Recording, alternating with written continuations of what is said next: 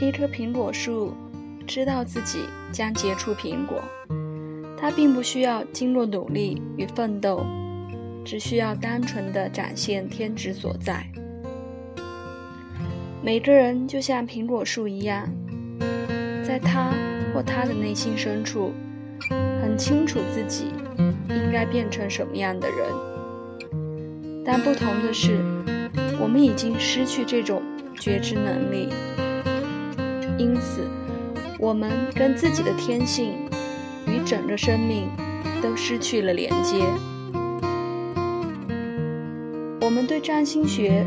如果有真正的了解，这门学问就可以提供象征性的架构，让我们发现主宰和勾勒自我独特发展所应有的基本法则及模式。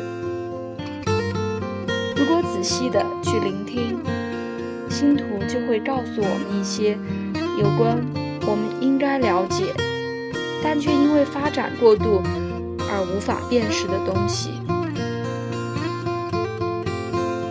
你可能已经逐一的解读过自己星图中不同的宫位信息，同时在思考和消化本书的内容。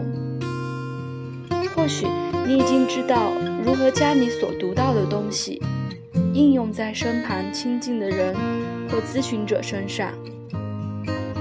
无论是哪一种情形，当你越能够发现自我的时候，你就越能。看清楚别人，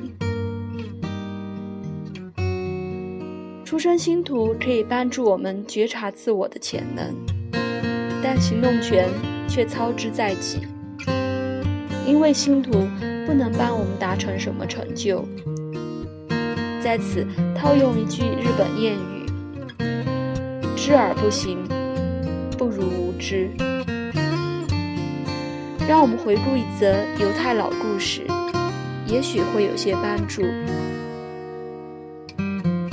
哈西迪教士苏西亚在死前曾说：“当我到了天堂时，他们不会问我为什么你不是摩西，而是会问为什么你不是苏西亚？为什么你没有活出只有你才能活出的样子？”为什么你没有活出只有你才能活出的样子？